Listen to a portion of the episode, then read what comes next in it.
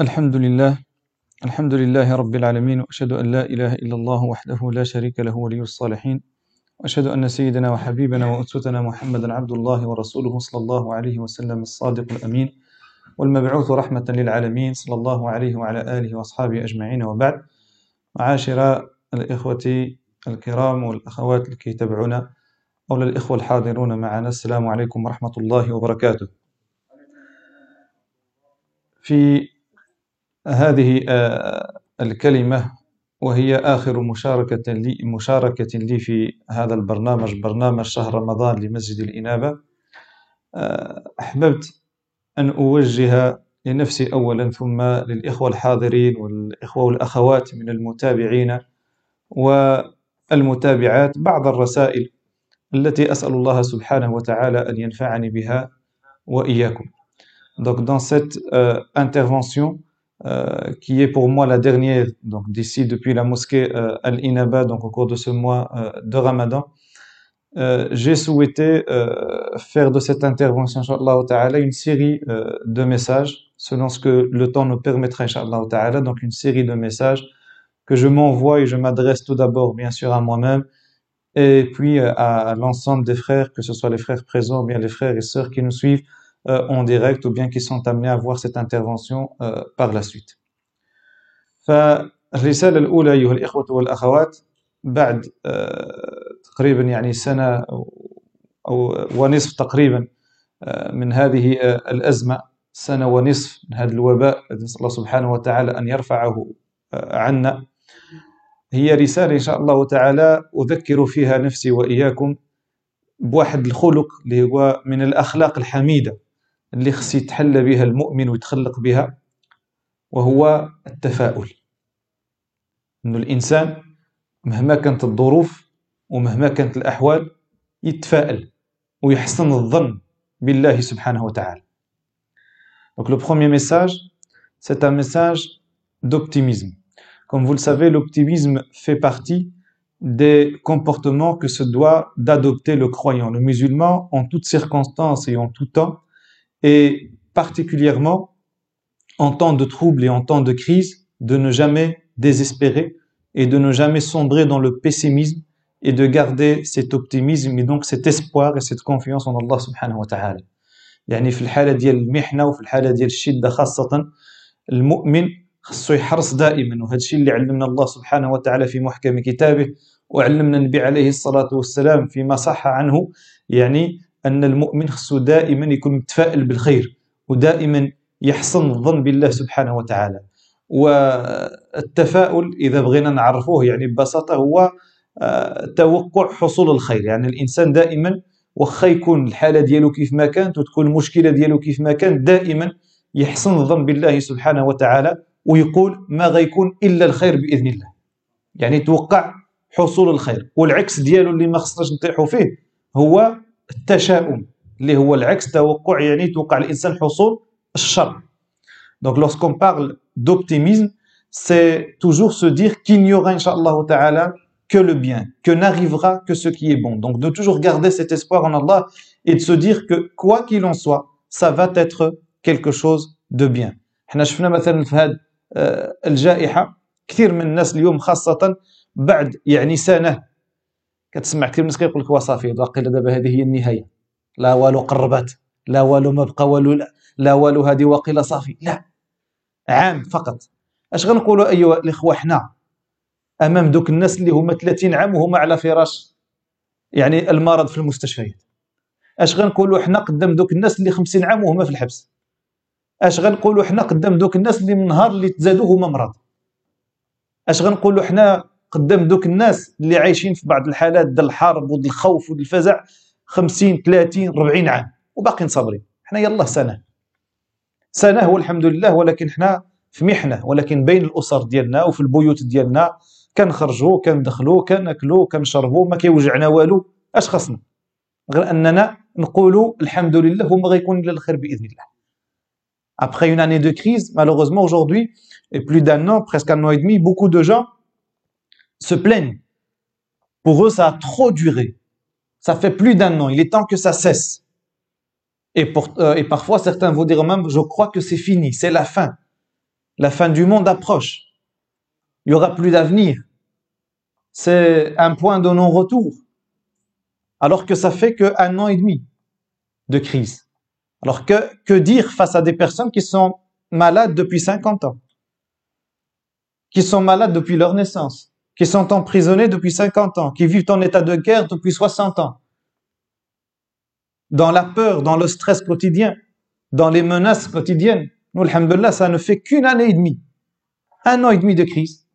Nous sommes, alhamdulillah, entourés de nos familles. Nous mangeons à notre faim. Nous sommes en sécurité. Nous pouvons, malgré le confinement, encore sortir et rentrer. Nous pouvons encore, même s'il y a des mesures strictes, nous voir, etc. Donc, que dire face à cela si ce n'est revenir à cet optimisme que nous a enseigné notre bien-aimé sallallahu alayhi wa sallam et de dire alhamdulillah et l'avenir certes ne cachera que le bien. والنبي صلى الله عليه وسلم كي قلنا كما في الحديث عند الامام مسلم رحمه الله تعالى لا طيارة والطيارة هنا هو داكشي اللي قلنا ماشي الطيارات ها يعني هو التشاؤم ان المؤمن ما خصوش يتحت داك التشاؤم الاسلام ما فيش المسلم هذا الشيء يكون لي كان اذكر ذاك الصله اللي عنده بالله سبحانه وتعالى لا طيرة وخيرها الفأل. فسئل النبي صلى الله عليه وسلم قيل وما الفأل يا رسول الله صلى الله عليه وسلم؟ قال الكلمة الصالحة يسمعها أحدكم. وهذا الشيء اللي خصنا حنا خاصة في هذه الأيام لما كتكون المحنة والناس عايشين في خوف وكذا شيء ما يحتاجوش أن الناس خايفة ونزيدوا نخوفهم مع الأسف خاصة مع دابا مع هذا وسائل التواصل الاجتماعي كل شيء ولا صحفي كل شيء ولا طبيب كل شيء ولا محامي كل شيء ولا خبير عندكم. راه قالوا اللي دار هذا سميتو يموت اللي ما دار هذه يموت اللي ما كأن الموت والحياة في يديهم. اللي هادي واللي هادي واللي هادي الآخر كل شيء ولا يعني الناس خايفة ويزيدوا يخوفوهم. الناس أصلا مساكين يعني قال هذاك كيف يقولوا المعنويات ديالهم في الصفر تحت الصفر كاع. وزيد انت عاد كمل عليهم. لا المؤمن هو اللي إذا تلاقى خاه وشافه في واحد الوضعية اللي المعنويات ديالو طايحة كيرفع منها. يذكروا بالله ويذكروا بالخير ويدعي معاه. يعني حاول أنك تخرجوا من داك الشيء اللي هو طايح فيه. هو طاح في البير. بدل ما تبقى عاد أنت أش درتي وأش شتي وقلتها لك وكيفاش درتي وكيفاش طحتي خرجوا بعدا وهضر معاه. لما تخرجوا هضر معاه. هو مسكين طايح وأنت عاد تكمل عليه. وشكون قالها لك وعلاش جزتي لنا هنا وعلاش درتي هيدا؟ خرجوا نقدوا بعدا. كذلك الانسان لما كيكون راه بعض الناس مساكن مرضوا بسبب طاحوا بعض الأمراض النفسية. عمرهم ما ولفوا يجلسوا في الدار نهار اللي جلسوا في الدار مساكن مرضوا مرضوا آه وبعض الإخوة مساكن عايشين بوحدهم إلى آخره. يعني هاد الناس اللي وقف معاهم باش بهذيك الكلمة الطيبة. نتفائلوا ونجعلوهم كذلك معنا يتفائلوا. donc le prophète عليه الصلاة والسلام dit en islam il n'y a pas de pessimisme. Il dit la meilleure des choses c'est l'optimisme. On lui dit ya Rasulallah c'est quoi l'optimisme? Il dit une bonne parole que tu vas entendre ou bien que l'un d'entre vous va entendre de la bouche d'un autre. Et aujourd'hui, nous avons besoin de ces belles paroles qui rassurent. Et en temps de crise, le musulman ne cherche pas à faire peur aux autres, mais il cherche à les rassurer. Et malheureusement, dans cette crise, nous avons souvent vu l'inverse. Nous avons vu des gens qui vont rajouter la peur. Aujourd'hui, malheureusement, avec les réseaux sociaux, tout le monde est devenu médecin, tout le monde est devenu spécialiste. Les gens sont déjà dans la peur, mais on leur fait encore plus peur. On, va leur inventer parfois des choses. On va parfois innover tout simplement pour pousser les gens à la dépression. Or, le croyant est celui qui, lorsqu'il voit une personne en dépression, il cherche à la sortir de sa dépression, à lui ouvrir, si vous voulez, le, le, le, les portes de la lumière. Et la lumière ici, c'est cet optimisme que nous a enseigné notre bien-aimé sallallahu alayhi wa sallam. هذه الجائحة أيها الإخوة والأخوات كما قلت ما خصهاش تدفعنا للتشاؤم. علاش؟ ربما فيها خير. الله سبحانه وتعالى ذكرنا في القرآن وعسى أن تكرهوا شيئا وهو خير لكم. هذا الشيء اللي إحنا عايشين فيه. راه الحمد لله استفدنا منه كثيرة. Allah subhanahu wa ta'ala nous dit dans le Coran lorsqu'on est face à une épreuve, peut-être que vous allez détester quelque chose alors qu'en cette chose, il y a pour vous un bien énorme. هذه الجائحة جعلتنا أننا نراجعوا واحد المجموعة ديال الأشياء. حلت لينا العينين على واحد المجموعة ديال الأشياء كنا كندوزو حداها وما كنعرفوش القيمة ديالها. حلت لينا العينين على واحد المجموعة ديال الأخطاء كنا كنوقعوا فيها الآن عرفناها. لأن الإنسان لما كيكون في نعمة ها؟ لما كيكون عايش هيدا ما كتجيه لا فتنة لا امتحان لا ابتلاء إلى آخره راه شحال من حاجة كيغفل عليها. ولذلك كان هذيك كلمة سمعتها من الشيخ ديالنا الشيخ السي آه، فريد الأنصاري رحمه الله تعالى. واحد المرة واحد المحاضرة كيسأل الناس حاضرين كيقول لهم شنو هو أعظم ابتلاء؟ كل اش كيجاوب المرض ها الدين هكذا هكذا هكذا في الآخر قال لهم شنو أعظم ابتلاء؟ قال لهم أعظم ابتلاء هو أن لا يبتلى الإنسان. آه، ماشي في غفلة وفي النسيان وكذا شيء إلى آخره حتى كيجيه ملك الموت وهو غافل إحنا الحمد لله هذه راها نعمة. هذه رساله من عند الله ولكن نعمه الانسان اللي عرف كيفاش يقراها عرف كيفاش يقرا هذه الرساله l'épreuve est un bien Allah Azza wa nous dit il y a peut-être dans certaines épreuves que vous détestez un bien énorme pour vous et c'est vrai que cette crise malgré les dégâts elle nous a permis d'ouvrir les yeux sur toute une série de choses que peut-être auparavant on ignorait et combien de, de choses auparavant on sous-estimait la crise nous a appris à les reconnaître à leur juste valeur. Cette crise nous a ouvert les yeux sur énormément de choses auxquelles on n'accordait auparavant aucune importance. Cette crise nous a montré combien ces choses sont aujourd'hui importantes. Et donc, il faut savoir, en tant que croyant, profiter de chaque épreuve, parce que dans chaque épreuve, il y a des opportunités. المؤمن خصو أي محنة يستغلها وكل محنة فيها منحة أي حاجة كتجي للإنسان إذا غير ما يتشائمش. جاك المرض حبسك في الدار. علاش نبقى أنا سيمانة في الدار؟ وهذيك سيمانة في الدار فيها واحد الخير كبير. على الأقل سيمانة ما غتهضرش في الناس. سهلتيها هذه كتخرج على برا كتلاقى مع صاحبك راه فلان قال كتلاقى مع آخر فلان قال. أنت حبسك المرض في الدار على الأقل سيمانة ما غتعصيش الله ما تنظرش للمحرمات. على الأقل سيمانة ما غتكذبش على عباد الله لأن ما غتلاقاش معاهم. على الأقل ديك السيمانة شحال من معصية غتقلل منها.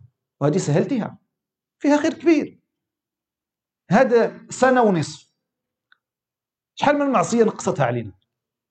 شحال من واحد كان كيمشي لبعض الأماكن اليوم تشدت كان كيتلاقى مع بعض الناس ما عندوش حتى يخلطهم. ها شحال شحال من خير جابتوا لينا هذه السنه هذه وشحال من شر بعداتو علينا cette année de crise combien de bien ça nous a apporté combien de mal hein, ça a éloigné de nous et, et par exemple prenez ça à titre d'exemple le fait de rester chez soi ça nous a permis pendant un an peut-être pour certaines personnes de ne plus fréquenter certains endroits qu'elles fréquentaient et dans lesquels il y avait un mal de peut-être ne plus fréquenter quelques personnes et certaines personnes qu'elles avaient l'habitude de fréquenter et qui les poussaient vers le mal et ainsi de suite dans chaque euh, épreuve, il y a des opportunités, il y a, euh, il y a un bien. التشاؤم ايها الاخوه والاخوات انتحار الانسان اللي كيكون دائما متشائم كيشوف كل شيء كحل قدامه هذا كينتحر بلا ما يشعر كينتحر لو بيسيميزم est un suicide quelqu'un qui est tout le temps pessimiste c'est quelqu'un qui se suicide sans le savoir والا شنو كيجعل الانسان كيجتهد وكيجاهد من أجل أنه يبقى حي تفاؤل Qu'est-ce qui permet à chacune et chacun d'entre nous de combattre pour rester vivant C'est. مثلا un exemple. انسان تصاب بمرض عافانا الله واياكم. qui tombe malade. اعطاه الطبيب شي دواء ما فيه ما تقدرش يتقرب له يعني الرائحه ديالو كتشم من كيلومتر ولكن كيشربوا كيشربوا كيبكي علاش كيقول علا وعسى يكون سبب في الشفاء. الأمل ديالو في الشفاء كيخليه يتحمل داك الدواء. ولكن إذا قال له الطبيب شربه ولكن ما غتبراش ما غينفعك في والو. غيشربو؟ ما غيشربوش. داك التفاؤل ديالو وداك الأمل ديالو في الشفاء كيجعلو أنه يتحمل داك الحاجة واخا صعيبه بيرسون كي مالاد qui va voir le médecin qui lui prescrit un médicament même si il est d'une odeur nauséabonde il est amer et tout ce que vous voulez mais il va quand même faire des efforts. Il va le, le boire en versant des larmes. Mais il va quand même le boire. Qu'est-ce qui lui fait boire ce, ce médicament L'espoir qu'il a, peut-être qu'un jour, Allah Azza wa Jal le guérira. Peut-être c'est le moyen par lequel je vais guérir.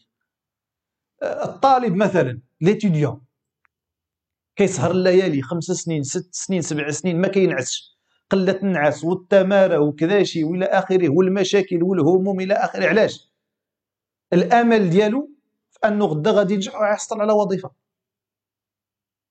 وهذاك الامل اللي عنده في المستقبل كيخليه انه يجتهد Les étudiants, là, parfois 5 ans, 7 ans de nuit blanche. Très peu de sommeil, très peu d'activité, très peu de, de sorties, etc. C'est 5 ans et 6 ans d'efforts et de sacrifices intenses. Qu'est-ce qui les pousse à faire cela L'espoir, l'optimisme, parce qu'ils espèrent qu'un jour ils pourront réussir, ils pourront avoir une place dans la société, et ainsi de suite. الانسان لما كيكون متفائل كيجتهد وكيعمل علاش لأنه كيشوف واحد المستقبل والمستقبل ان شاء الله للانسان اللي كيحسن الظن ديالو بالله ما غيكون فيه الا الخير l'avenir pour toute personne qui a confiance en Allah subhanahu wa ta'ala ne réserve que le bien.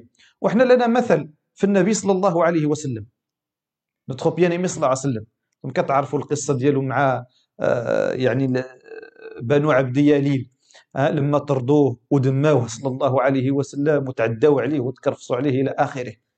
أرسل الله سبحانه وتعالى ملك الجبال. بغيت نقضي عليهم نقضي عليهم. لو كان النبي عليه الصلاة والسلام بحال شي وحدين اليوم متشائم قل له دابا هادو ما فيهم خير.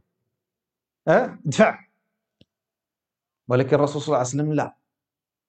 ما درهاش. علاش؟ قال لهم أنا كنرجو من الله سبحانه كنتمنى من الله سبحانه وتعالى أن يخرج منهم من يعبد الله ويوحده. واخا داروا داروا اللي داروا تعداوا عليه وتكرفصوا عليه إلى آخره. ومع ذلك كيشوف أن إن شاء الله تعالى في المستقبل ممكن يخرج منهم ولو غير شي واحد يكون صالح. هذا هو التفاؤل اللي خصو يكون عندنا. لو بروفيت عليه الصلاه والسلام avec cette tribu de Banu Abdou lorsqu'il a été euh, sallallahu alayhi wa sallam chassé, il a été frappé sallallahu alayhi wa sallam, il a été ensanglanté, euh, etc. Allah azza wa lui envoie un ange pour dire maintenant si tu veux que je referme sur eux les, les montagnes de la Mecque, si tu veux que je les anéantisse, que, que, que je mette fin à leur vie, il te suffit de dire oui et ce sera fait. S'il était pessimiste sallallahu alayhi wa sallam, il aurait très bien pu dire ceux-là ils ont agi avec moi de la sorte, jamais ils ne seront croyants, jamais il n'y aura quelqu'un de bien euh, en eux, etc. Mais non, l'optimisme du prophète sallallahu alayhi wa sallam a fait qu'ils disent non. Mon espoir, c'est qu'Allah azza wa jal fasse sortir de cette communauté ou de cette tribu qui m'a chassé des personnes qui adorent Allah azza wa jal sans rien lui associer. هكذا خصو يكون المؤمن. وباش نختم هذه الرسالة الأولى pour conclure ce premier message. انتم هنا في مسجد الإنابة ici au sein de la mosquée الإنابة. أنا باقي كنعقل هذه واحد ما بقيتش عاقل السنوات واش ثلاث سنين ولا أربع سنين اللي 3 و 4 باقي كنعقل بحال هذا اليوم سبحان الله كان عندي آخر درس في رمضان. C'était ma dernière conférence au cours du mois de Ramadan وكان هذا المسجد غادي يتسد. ودعنا الإخوة هنايا مساكين كيبكيو. آخر صلاة. ومن بعدها غيرجعوا للمسجد القديم اللي هو صغير. ها؟ وأغلب الناس كانوا كيقول لك اودي واقيلا هذه القضية ما ما عندنا ما نديروا فيها. وباقي كنعقلكم كنقول الإخوة راه هذا شريته باش يكون جامع بيت الله. قالوا إيه راه ربي إذا بغاه شافوا يكون صالح باش يتعبد فيه راه غيكون ديالو. واليوم الحمد لله أنتم كتصليو فيه. وتصوروا كي حطيتوا الدواسه ديك الساعة وقلتوا هذا الشيء مستحيل يكون عنده شي حل. وشديتو ومشيتوا ليه وما تحركتوش. ما غيكون والو. ولكن التفاؤل والثقة في الله وحسن الظن بالله هي اللي خلتكم اليوم ان هذا المسجد ولا بيتا يعبد فيه الله دائما الانسان ما ما ييأسش C'était la dernière conférence et je m'en souviens comme si c'était hier. C'était même la dernière prière. Cette mosquée allait être fermée pour des problèmes qu'elle connaissait à l'époque. Et les frères étaient contraints de retourner dans l'ancienne mosquée qui était petite, qui ne peut accueillir même, même pas, euh, je pense, 50 personnes. Et le désespoir s'était installé chez certaines personnes. Et à ce moment-là, on disait, bah, si Allah Azzawajal a décidé que cette maison serait la sienne, elle le sera. Et si les frères responsables et fidèles et imams, etc., à ce moment-là, s'étaient dit, avaient sombré dans le pessimisme en se disant, jamais cet endroit ne sera mosquée, donc on ne pourra rien y faire, ça y est, on a perdu, il est temps de rentrer chez soi, de retourner dans notre ancienne mosquée. Aujourd'hui, cette mosquée ne serait pas mosquée. Mais l'optimisme, la confiance en Allah Azzawajal, qui les a poussés à agir, à frapper aux différentes portes, a fait qu'aujourd'hui, on sorte que cette mosquée soit une mosquée et que cet endroit soit une demeure où Allah Azzawajal était, est, est adoré. لذلك مهما كان مهما كان الابتلاء مهما كان الامتحان اي حاجه يحسن الانسان الظن بالله ونذكر نفسي وإياكم بهذه الآية الكريمة فما ظنكم برب العالمين أنا عند حسن ظن عبدي بي إنسان يظن الخير في الله سبحانه وتعالى ويثق في الله سبحانه وتعالى ولن يرى بإذن الله تعالى إلا خير Allah Azza wa nous interpelle dans le Coran. Il dit Mais que pensez-vous d'Allah Et dans un hadith Qudsi, Allah il dit Je serai à la hauteur de ce que mon serviteur pense de moi. Alors apprenons à ne penser d'Allah Azza wa que ce qui est bien et à ne voir dans notre avenir par la grâce d'Allah subhanahu wa ta'ala que ce qui est positif. Deuxième message, et c'est par cela que je conclus. باش ما نطولش عليكم ان شاء الله تعالى بما اننا ذكرنا الجمع puisqu'on a parlé de mosquée قلت ربما في كلمه سابقه ان هذا الابتلاء مدرسه واي امتحان كيمر منه الانسان مدرسه كيتعلم فيها مجموعه ديال الاشياء J'avais dans une précédente intervention dit que cette crise était comme une école au sein de laquelle nous avons appris énormément de choses. Et chaque épreuve est une série d'enseignements pour chacune et chacun d'entre nous. Cette crise nous a appris énormément de choses. Et parmi ces choses, من بين هذه الدروس اللي تعلمناها من هذه الجائحة أهمية ومكانة المسجد في حياة المسلم علمتنا هذه الجائحة أن المؤمن مستحيل يعيش بلا جامع Cette crise nous a appris que le croyant ne pouvait vivre sans mosquée. Elle nous a rappelé l'importance de ces lieux. خاصة في هذه الأيام العشر الأواخر من رمضان إحنا مقبلون على ليلة السادس والعشرين التي يرجى أن تكون هي ليلة القدر وإن كان الرسول صلى الله عليه وسلم يعني حثنا باش نتحروها في الأوتار هذه العشر كلها الناس كتقرب داك ليلة 27 كيستحضروا داك الأجواء الإيمانية اللي كانوا كيحيوا بها هذه المناسبة واللي تحرموا منها في السنة الماضية وفي هذه السنة. هنا عرفوا القيمة الجامع هنا هذا عرفنا المكانة الجامع وشحال كيسوى بيت الله سبحانه وتعالى. Cette crise nous a rappelé l'importance des mosquées, particulièrement au cours des dix derniers jours, et plus encore parce que nous allons vers le 26 Ramadan, la veille du 27. Comme toutes les autres nuits impaires qui pourraient être la nuit des destins, les gens se souviennent de cette ambiance spirituelle qu'ils avaient l'habitude de vivre auparavant, qu'ils n'auront plus la possibilité de célébrer cette année. reconnaître la valeur des mosquées c'est également se remettre en question par rapport à notre relation avec la mosquée انك تعرف قيمه المسجد معنى انك خصك تراجع من الان العلاقه ديالك مع المسجد معنى اننا نراجعوا العلاقه ديالنا مع المسجد معنى أن الإنسان اللي ما كانش كيدخل الجامع قبل خصو يراجع العلاقة ديالو مع الجامع ويولي يدخل ليها نهار تفتح واللي كان كيجي للجامع خصو يراجع العلاقة ديالو من الجامع الأخلاق ديالو في الجامع الأهداف ديالو اللي ما كان كيجي للجامع شنو كان باغي إلى آخره. لأنه من بين الأمور أيها الإخوة الكرام السؤال اللي خصنا في الحقيقة نطرحوه علاش تطردنا من بيوت الله؟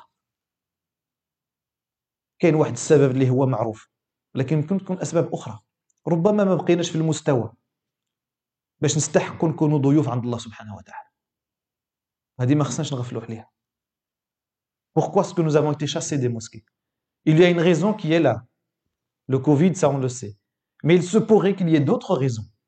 Il se pourrait par exemple que nous ne sommes plus à la hauteur pour mériter d'être les invités d'Allah subhanahu wa ta'ala. Et c'est par rapport à cela qu'il convient de se remettre en question. باش نهار تفتح المساجد ابوابها نرجعوا ليها نرجعوا بواحد العقلية جديدة ونرجعوا نرجعوا ليها بأهداف جديدة. ما تكونش العلاقة ديالنا بالمسجد فقط رفع الآذان خمسة المرات في اليوم والصلاة ثم الانصراف. نرجعوا لذاك الحديث ورجل قلبه معلق بالمساجد. ولكن ماشي فقط بالصلوات. نرجعوا المسجد المكان اللي هي ديالو يعني القيمه اللي كيستحقها نرجعوا للمسجد الادوار اللي كان كيقوم بها من نهار اللي تاسس في عهد النبي عليه الصلاه والسلام revoir notre relation avec les mosquées ça veut dire avoir l'intention de revenir une fois qu'elles sont rouvertes mais avec une autre mentalité avec d'autres objectifs que notre relation avec la mosquée ne soit pas simplement d'y célébrer la prière cinq fois par jour de redonner à la mosquée le rôle qui était le sien et de la reconnaître tout simplement à sa juste valeur. وهنا 13 في 3 13 مارس 2020 2020 اخر صلاه جمعه تصلت في المساجد في بلجيكا سيتي لا ديرنيير بريير دو فوندردي سيليبري اون بلجيك بعدها جا الأمر بإغلاق المساجد. Après cela les mosquées fermées وفي جميع المساجد. الإخوة حزنوا وبكاو وفعلا. ماشي سهل إنك تشوف الجامع خاوي. C'est difficile de voir mosquée vide ولكن هي الآن كانت خاوية لمدة سنة ونصف لسبب معروف. ولكن اللي خصنا نخافوا منه انه يجي واحد النهار ما يكون لا كوفيد لا والو. المساجد مفتوحة. وما يكون اللي يصلي فيها Les mosquées ont été fermées pendant un an et demi, pour une raison valable. Mais ce dont, en tout cas, moi particulièrement, j'ai peur, pas pour tomber dans le pessimisme, ماشي من باب التشاؤم ولكن باش نفيقوا ونستعدوا Ce n'est pas pour tomber dans le pessimisme, mais c'est pour se remettre en question et dès maintenant agir pour que ça n'arrive pas. Moi, j'ai peur qu'un jour les mosquées soient ouvertes, mais qu'il n'y ait plus personne pour les fréquenter. علاش كنقول هذا الشيء هذه دعوة في الحقيقة. للمساجد بأئمتها بالمسؤولين ديالها بالجماعة ديالها. دعوة للانفتاح على الشباب. لأن مستقبل المساجد بشبابها. سيرحل الآباء والأجداد. وإذا ما انفتحتش المساجد على الشباب ما غنجبروا اللي يرفع فيها لا الأذان ولا اللي يقيم فيها الصلاة. وهذا الشيء اللي خصنا نستعدوا له من الآن باش لما نرجعوا ننفتحوا على الشباب ديالنا نجلسوا معاهم نعرفوا الهموم ديالهم نناقشوا معاهم المشاريع اللي ممكن نتعاونوا فيها ونحققوها معاهم باش بيهم ومعاهم يتقدم المسجد. ونضمنوا بإذن الله تعالى مستقبل. C'est un appel que je lance à toutes les mosquées, responsables, imams, fidèles, de s'ouvrir aux jeunes et sur les jeunes. L'avenir des mosquées ne peut être garanti que si les mosquées ont le courage de s'ouvrir à leurs jeunes, que si les mosquées ont le courage de s'asseoir avec la jeunesse, d'écouter leurs soucis, leurs problèmes, d'entendre leurs projets et de s'entraider tous pour les réaliser. C'est avec la jeunesse qui normalement est amenée à reprendre le flambeau demain qu'on peut garantir un avenir à nos mosquées. هذا من بين الأمور اللي خصنا نجتهدوا عليها من الآن. وإلا كما قلت أيها الإخوة والأخوات نهار غير حر هذا الجيل الأول صلى الله سبحانه وتعالى يبارك فيه من لبيوت الله سبحانه وتعالى. وأنا طبعا ضد ذاك الفكرة الإقصاء. ماشي معنى نجيبوا الشباب ونجرجيو على الناس كبار ولا الناس كبار يجيو لا لا ما نقصيو لا طرف لا طرف. المساجد محتاجة للشيوخ ديالها. معنى سمحوا لي نقولها بعبارة أخرى الشوارف ديالها. ياك. اللي قدموا تضحيات ما يمكنش ينساها لهم التاريخ ابدا. محتاجة للشيوخ ديالها بالتجربة ديالهم وبالحكمة ديالهم ومحتاجة للشباب بالإمكانيات اللي عندهم واللي المساجد محتاجة لها واللي ربما الاباء والأجداد ما يقدوش يقوموا بها ont besoin des compétences des personnes âgées. Moi, je suis contre en tout cas l'exclusion, que ce soit des jeunes ou des personnes âgées. Pour moi, les deux ont leur place. Les mosquées, pour qu'elles puissent avancer, elles ont besoin de la sagesse et de l'expérience de nos parents et grands-parents, et elles ont besoin de la maîtrise et des compétences de nos jeunesses. C'est en conjuguant ces deux éléments-là qu'on peut garantir un avenir à nos mosquées إن شاء الله تعالى لأن هذه نقطة أولى النقطة الثانية النبي صلى الله عليه وسلم في السبعة الذين يظلهم الله تحت ظله الحديث معروف ورجل قلبه معلق بالمساجد. Parmi les sept catégories de personnes qu'Allah va ombrager sur son ombre le jour où il n'y aura d'ombre que la sienne, un homme, une personne qui a son cœur attaché aux mosquées. معنى قلبه معلق بالمساجد ماشي فقط غير كيصلي فيه لا كيرفد الهم للجامع الخدمة الجامع تمويل الجامع لبنيت الجامع فحال ذاك الانسان اللي كيغيب عليه شي ولده غاب عليك ولدك عام انت كتاكل كتفكر في ذاك الولد ديالك. ها أنا كليت ولكن ولدي واش كلا ولا ما كلاش؟ واش تغطى ولا ما تغطاش؟ واش شبع ولا ما شبعش؟ كترفد له الهم لأن قلبك متعلق به. كذلك الإنسان اللي كيكون قلبه معلق بالجامع واخا هو غايب عليه مدة سنة ونصف ولكن كيتفكروا. أجي داك الجامع واش محتاج ولا ما محتاج ها؟ واش محتاج في الدعم ديالي؟ واش محتاج في الوقوف ديالي؟ إلى آخره. هو يعني يساهم. بالوقت ديالو وبالمال ديالو وبالافكار ديالو وبالعباده ديالو الى اخره avoir un cœur attaché à la mosquée c'est pas juste venir prier à la mosquée c'est se soucier tout le temps des besoins de la mosquée c'est comme un papa ou une maman qui vont envoyer leur enfant, je sais pas moi, pour des études dans un autre pays et qui à chaque fois qu'ils vont manger vont se dire mais est-ce que mon fils a mangé ou pas Est-ce que mon fils a, a, su dormir comme il fallait ou pas Enfin, avoir ce, ce souci continu du bien-être de son enfant. Parce que le cœur est attaché à l'enfant.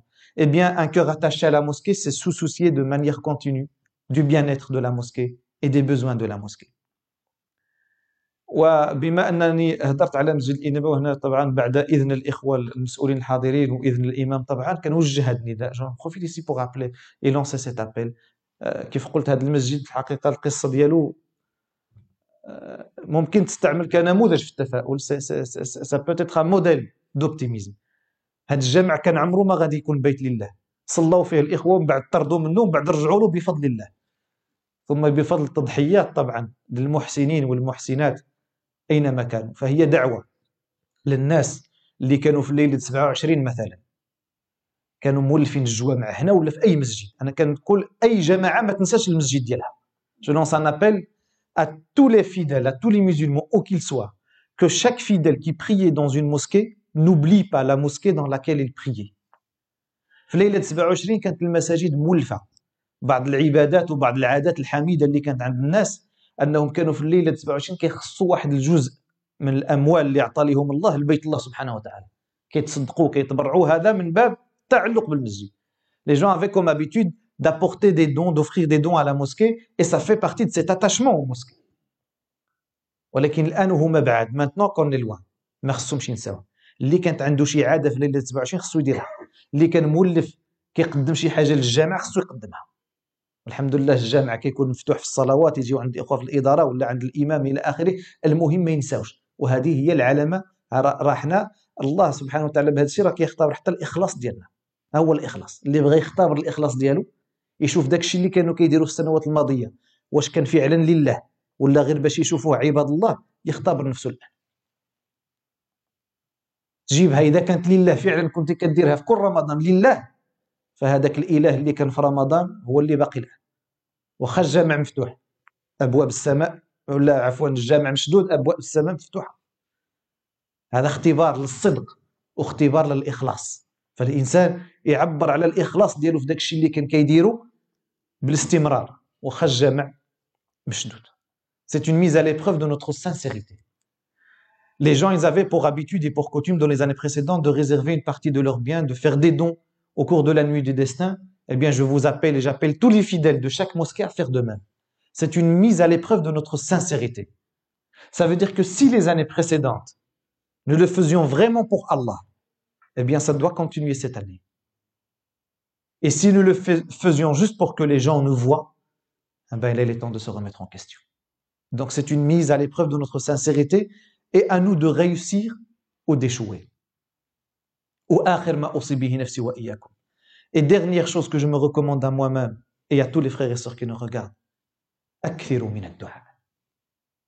أكثروا من الدعاء خاصة في هذه العشر الأواخر من رمضان لن يرفع عنا هذا البلاء وهذا الوباء إلا رب الأرض والسماء فأكثروا من الدعاء ادعوا الله سبحانه وتعالى في سجودكم وفي قنوتكم تضرعوا إلى الله سبحانه وتعالى. عسى الله أن يستجيب لدعاء رجل صالح أو امرأة صالحة فيفرج عنا ويعيدنا إلى بيوته قبل نهاية هذا الشهر أو بعده أو في القريب العاجل بإذنه سبحانه وتعالى. دونك فيت ان ماكسيموم دانفوكاسيون سول اي كابابل دو سولاجي نو بين celui qui nous a créé subhanahu wa ta'ala. Alors particulièrement au cours de ces dix derniers jours ou de ces quelques jours qui restent de ce mois béni frappons davantage au port d'Allah subhanahu wa ta'ala, insistons dans nos invocations, que ce soit dans nos prosternations, que ce soit dans les invocations del Qunut et autres, pour qu'Allah Azzawajal fasse que la fin de ce mois soit la fin de cette crise et que nous puissions revenir vers les demeures d'Allah Azzawajal et nous y retrouver inshallah ta'ala très bientôt. وبهذا أختم في الختام أجدد شكري للإخوة في مسجد الإنابة على هذه الفرصة التي أتاحوها للتواصل طبعا مع الإخوة سواء اللي يحضروا معنا في الجامعة أو الإخوة اللي كيتابعونا. فأجدد لهم شكري بدءا بإمام المسجد وخطيبه الشيخ سيدي عبد السلام الرباج ثم الإخوة القائمون على هذا المسجد المبارك والإخوة الحاضرون الجماعة سواء اللي يحضروا معنا ولا اللي غايبين. صلى سبحانه وتعالى أن يبارك فيكم جميعا. الله سبحانه وتعالى أن يبارك فيكم وفي أبنائكم وفي صحتكم.